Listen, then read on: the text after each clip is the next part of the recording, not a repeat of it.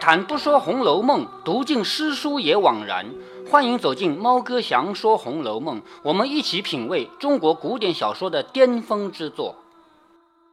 好，我们继续来看《红楼梦》的开头啊。作者自己编了一个神话故事的开头，说女娲炼石补天，炼了三六五零一块，只有一块不用，这一块整天在那儿，哎，可惜啊，哎，惭愧呀、怎么那么多石头都上天去派用场了，就我不派用场呢？一天，正当接额之际，呃，接倒之际，什么叫接倒呢？就在那叹气，哎，在那叹气的时候，突然见到一僧一道远远而来，僧和尚道道士来了一个僧人，一个道士，一个和尚，一个道士。在这个书里面，我们说他有很多很多优秀的地方，同时他也有一个不足，就是里面的佛道色彩比较浓厚。因为你要回到作者当时的时代，那是什么时候啊？是清朝早期哎，没有我们现代文明、现代科技的时候，对不对啊？你说那个时候让他去了解这个生和道都是假的，要要完全讲科学，怎么可能？是不是啊？所以这里面一定会讲到一些呃当时时代没法跳出的东西。好，后面我们会提到很多跟生和道有关系的事儿哈。再说呢，作者呢也是想要回归到这个佛和道这个里面去做一个逍遥的人，因为前面我跟你提到过，我们中国古代的流派思想流派，第一是儒家，儒家就是读书嘛，对不对？但是儒家他不仅仅说读一辈子书就可以了，儒家是让你读完书以后你要出来做官儿。为什么做官呢？做官是为了用你读过的那些书，用你掌握的知识来管理人间的事情，让这个国家变得更好。这是儒家要做的事儿，但是道家不是，道家是我们每一个人都不要管别人，我们过好自己的日子。所以道士，道士当然是不是纯粹的道家啊，道士道士就是道教啊，道教是道家发展而来的一种宗教。那么道派的观点就是我们清净无为，我们什么都不管，我们只要管管自己就行了。那么在小说里面，从头到尾，小说的作者以及小说的主人公就典型的属于道派的人，因为他不想管这个世界的事儿。那么多人，我跟我没关系，我不管他们，我只要每一个人过得好就行了。另外呢，作者又有佛家的思想，因为道家是不管别人，彻底不管，而佛家是什么？佛家是普度众生，世界上每一个人我都要关心。所以作者他既有佛的思想，又有道的思想，他唯独没有多少儒家的思想，知道吧？而我们中国在作者这个年代啊，占统治地位的是儒家，就是读书当官儿。好，我们回到书里来说。这个石头在那儿叹气的时候，见一个和尚，一个道士远远而来，说这两个人生的骨骼不凡，就是一看就是神仙，这个样子都看得出来的，是骨骼不凡，风神迥异，说说笑笑来自峰下，峰什么峰啊？山峰，这个峰叫青埂峰，还记得吗？好，他们说说笑笑来到这儿，坐在石边高谈阔论，就这两个人走累了，坐下来说话，坐哪儿的呢？就坐在这个石头旁边，这个石头不是被遗弃的吗？坐在他旁边高谈阔论，说什么呢？先是说一些云山雾海的神仙玄幻事情，因为这两个人是神仙啊，一个和尚，一个道士，他们是神仙。他们一开始说的是神仙的事儿，后来就说到红尘中的荣华富贵。红尘知道吗？就是人世间，因为神仙是不过我们这种日子吧，我们这种日子就属于红尘。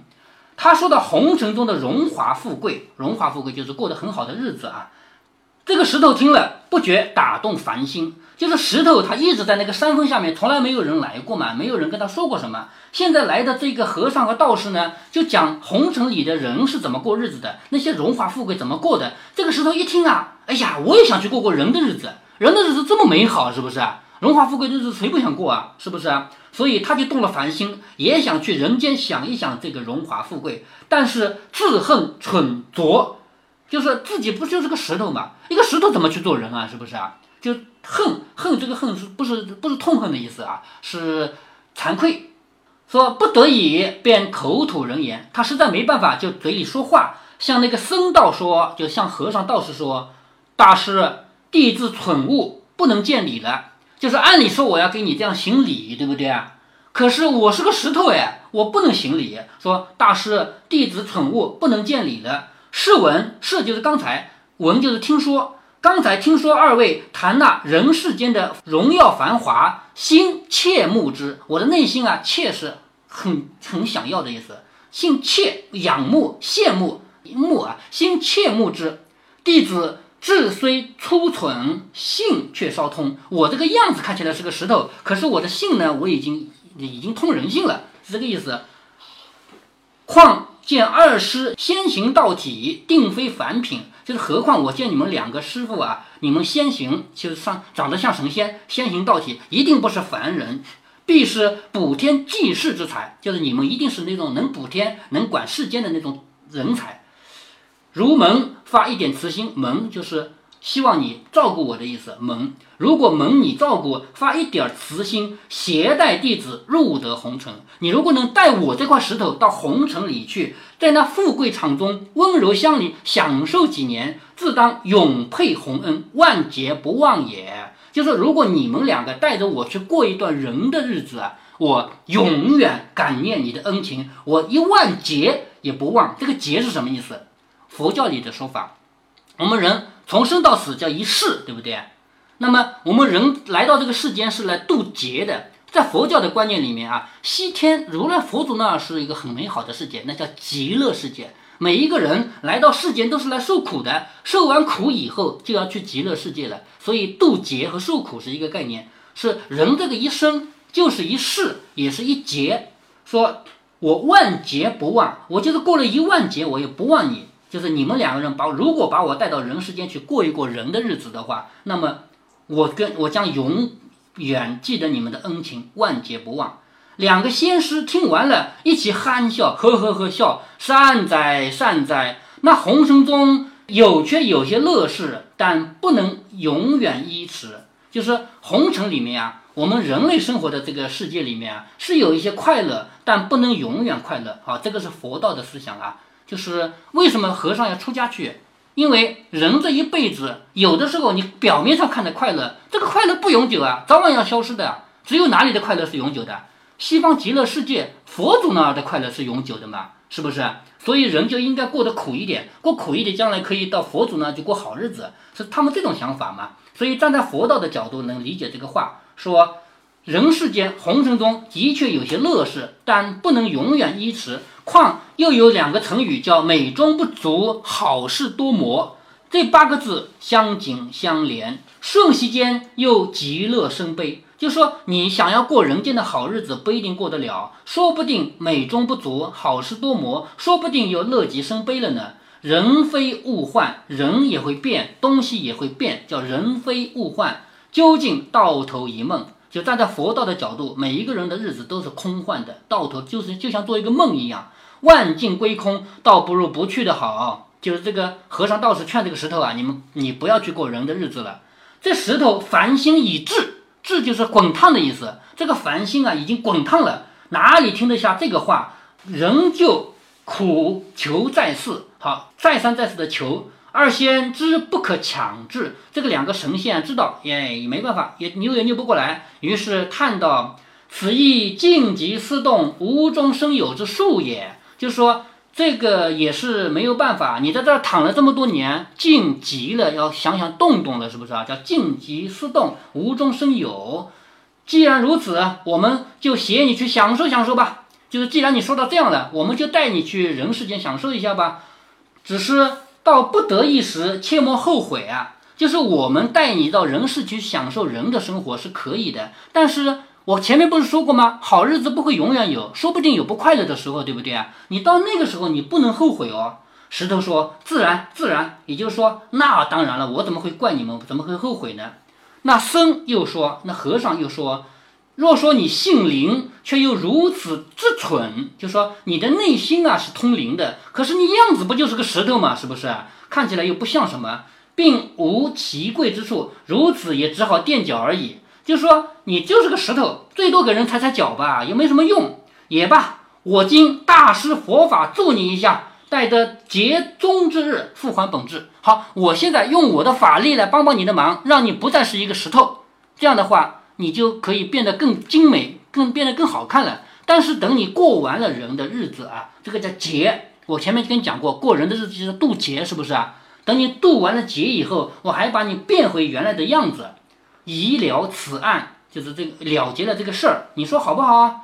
石头听了，感谢不尽，谢谢你呀，你居然能够把我变得更好看，那当然很好了。那僧，那和尚啊就念咒书符，念咒语，写了一道符，大展幻术，将一块大石头变成什么呢？变成一块鲜明晶莹的玉，变成这么大一个小小的玉，却又缩成蒜坠儿大小，可佩可拿。大小是什么呢？就是那个扇子啊，古代那个扇子这样打开来就是折叠扇嘛，后面会挂一个东西，对不对？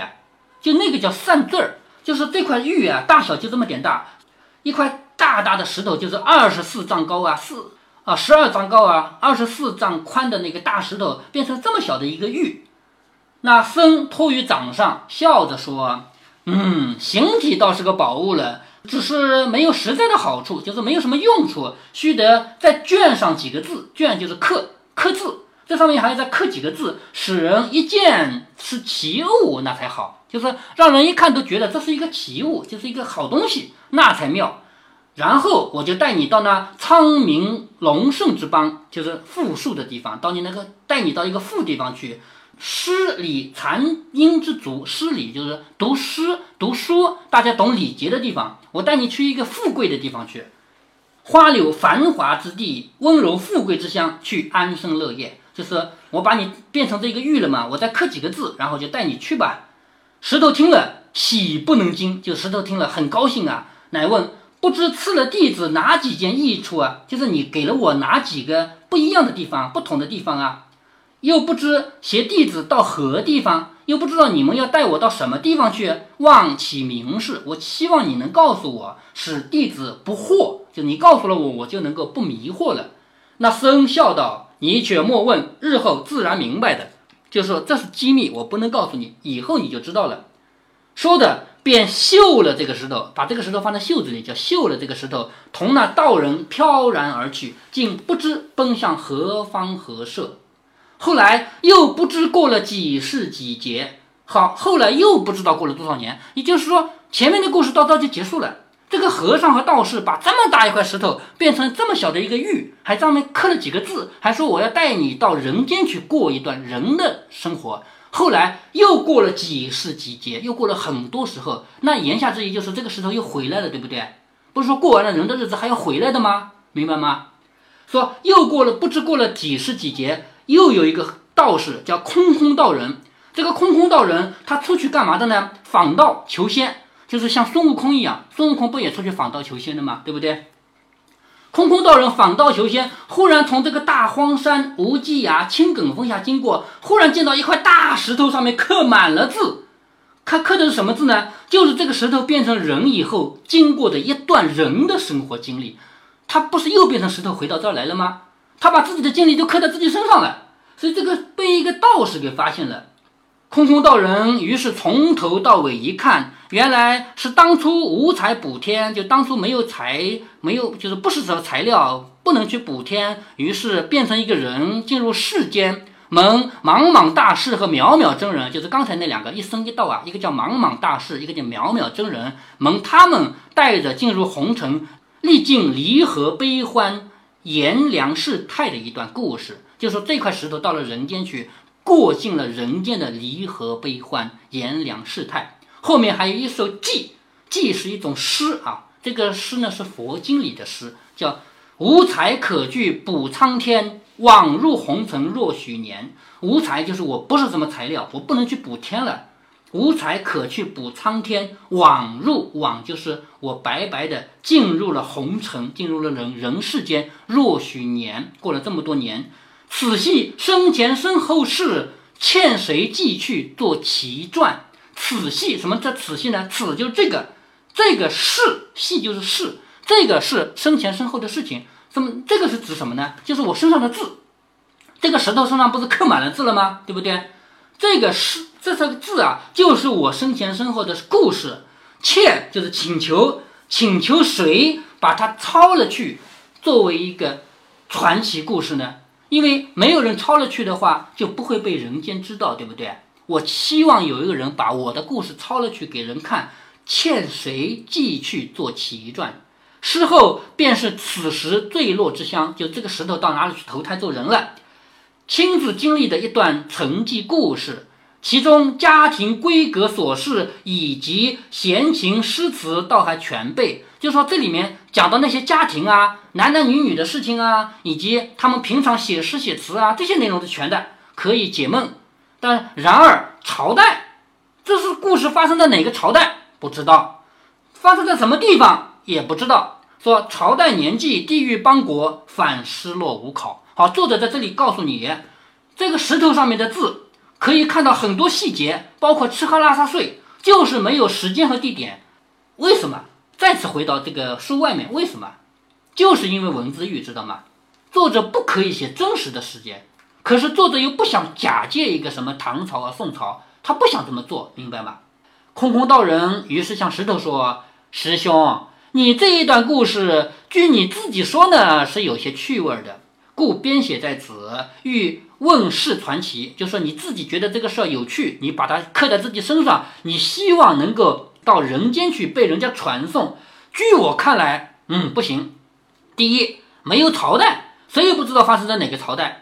第二，没有什么大忠大贤，就是一般来说讲故事讲什么，就是好皇帝、好官员、好的父亲啊、好的老师要大忠大贤嘛。你又没有这种人，是吧？你又没有朝廷的风俗啊、好的政策啊。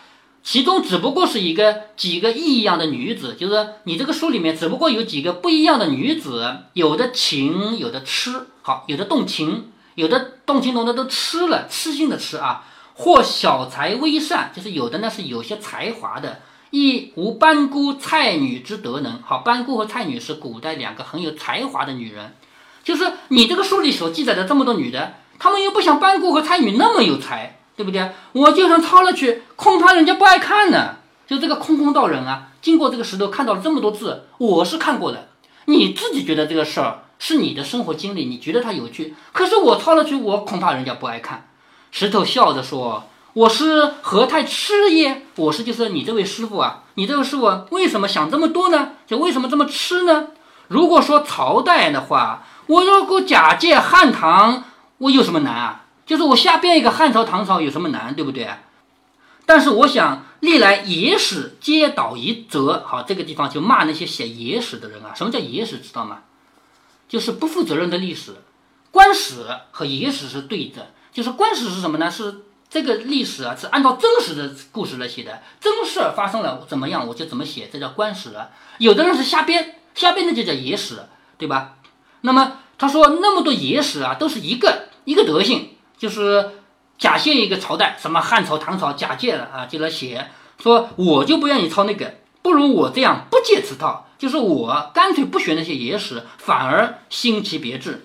不过只取其事情事理罢了，就是我只写事，不写朝代，又何必拘泥于朝代和年纪呢？再者，市井俗人喜看治理之书者少，就是刚才空空道人说，你这里面又没有讲到什么怎么。就是朝代啊，又没讲到什么皇帝的政策啊，又没讲到什么官员啊，怎么管国家大事啊。可是你要知道，市井那些老百姓爱看这个东西的少哎，爱看我这个的多哎。我这里面讲的就是普通生活嘛，爱看我这个的的多。所以他说，历来的野史啊，就是那些不负责任的历史啊，有的说捉谤君相，就是有的写那些皇帝和当官的写他们不好。有的贬人妻女，把人家的老婆女儿写的不好，什么奸淫啊、凶恶啊，不可胜数。还有一种风月笔墨，其淫秽污臭，就是说那些书写的很差，说那些书写的很差，教坏人的子弟，就把人家看书的人都教坏了。那种书不可胜数。至若佳人才子那些书呢，又千部共出一套。哈，在这里作者又骂了一些写才子佳人的。就是才子佳人什么意思啊？就是一个读书人和一个女朋友，父母反对他们恋爱，于是呢，这个读书人就去考官，一考考中了状元，好，当了状元回来呢，那个父母呢又很赞成他们婚配，因为那个那个小姐的父母，哎呀，我女儿嫁给一个状元人都好啊，是不是啊？虽然每一部书的名字都不一样，但是内容都是一样的，全是千部共出一套，就全是一个道理，却其中终不能不涉于烂。以至于满纸的潘安、子建、西子文君，好什么意思？潘安是古代的美男子，子建也是啊，说满纸都是古代的美男子，一个叫潘安，一个叫子建，就是虽然名字不是他们，但是写出来的都是这样的美男子和那些呃才女子，西子和文君都是有才的女子嘛。文君就是卓文君。不过作者要写出自己的那两首情诗艳赋来，便假拟出男女两个人的名姓，又必旁出一人，使其拨乱，一如剧中之小丑一样。且环必开口者，知乎者也，非文即理，逐一看去，皆自相矛盾，大不近情理之话。在这里呢，作者花了这么多的笔墨，你可能听不懂啊，对吧？其实作者就是在说，那么多书都不如我的书。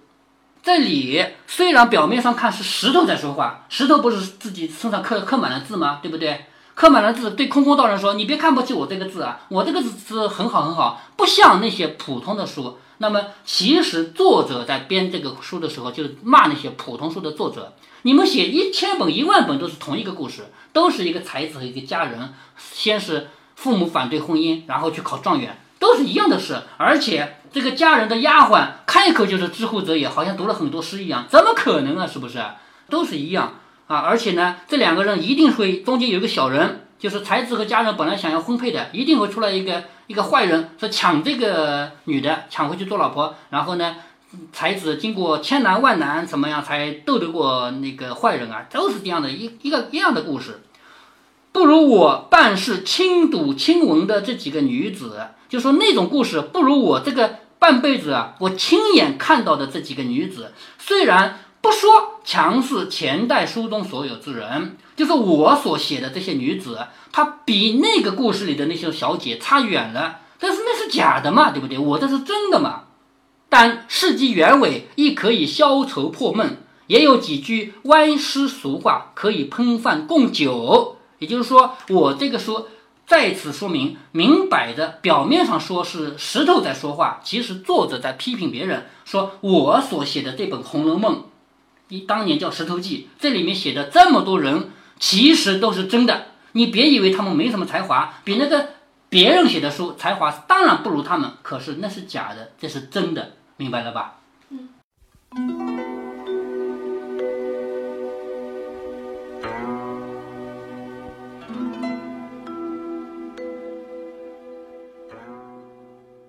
在这一集中，我们看到曹雪芹借石头的嘴批评了当时的其他故事。那些故事有的是小说，还有的是戏曲。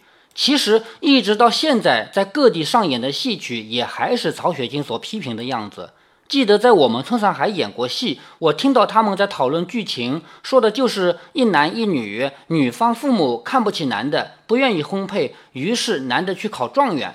这种毫无新意的故事，曹雪芹不仅仅在这一回借着石头的嘴批评，而且到了后面还要借着贾母的嘴再批评一回。不过，尽管曹雪芹够伟大，他依然有他的时代框架，他是无法跳出的。在猫哥小时候，不记得是语文书还是语文课外读物，介绍了四大名著，是这样介绍的，比较简单啊，说《三国演义》讲述了什么什么样的故事，但是其中有尊刘抑曹的思想不可取。《水浒传》讲了个什么什么样的故事，但是只反贪官不反皇帝的思想不可取；《西游记》讲了个什么什么样的故事，但是其中宣扬因果报应的思想不可取。最后说，《红楼梦》借着宝黛的爱情悲剧，借着贾史王薛四大家族的兴衰，反映了封建王朝、封建家族必然灭亡的规律。后面没有说有什么思想不可取。我当时就觉得怪了，明明《红楼梦》里有很深的因果报应思想的吧，明明还有很深的佛道色彩的吧，怎么就给另外三部书你既给胡萝卜又给棒子，最后这部书你只给了胡萝卜就不给棒子了呢？再说曹雪芹当年会不会想要去反映封建王朝、封建家族的必亡？他有必要去这个高度想问题吗？说到这里，猫哥就想起好多类似的搞笑事情。我们从小学习的课本都会挖掘作者深层次的思想，特别是鲁迅的文章，我们每学期至少要学一篇。好像现在语文课本里减少了鲁迅的比重了。当时我就很受不了这种分析，真的是欺负鲁迅他老人家死了，死无对证了吗？只能由着你瞎掰。可是冰心没死呀。小桔灯最后的一句话说：“我看着山那边笑了。”关于这句话，语文考试一定要回答，其中的深层次思想是山的那边有解放区。可是人家冰心亲自辟谣了，好不好？压根儿没这回事儿。看来语文教育不仅仅会欺负死去的人，活着的也不放过。当然，如果您知道《包身工》的作者夏衍是怎样修改内容，以便能够放上语文课本的，你会更加理解我的观点。回到《红楼梦》来啊，我们作为一个不被语文书读傻的人，我们应该知道，作者写这部书根本就不关心封建家族是不是必亡。《红楼梦》里透着深深的佛道思想，那倒是真的。那么，作为一个没有读傻的人，究竟应该怎么看待呢？首先，猫哥要换几个说法。在我眼里，尽量不要提佛教和道教这两个词，我不提宗教，只说佛家和道家，或者说佛派和道派，加上儒家，组成了儒道佛三家。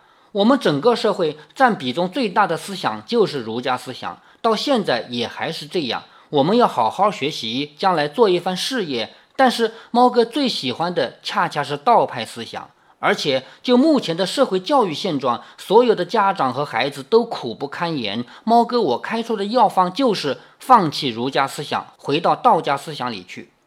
关于这个药方啊，猫哥写过一篇长长的文章，限于时间关系以及与本节目关系不大，猫哥就不再聊了。大家在喜马拉雅上听的时候，手机上可以看到文稿，我会把这篇文章放在文稿里。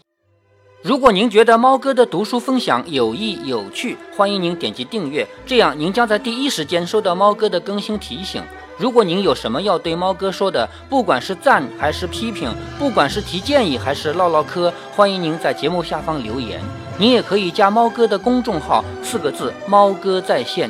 您还可以加入猫哥的听友群中，微信群呢，用语音节目没有办法说清，还是 QQ 群方便，群号为八四九九六六八九九。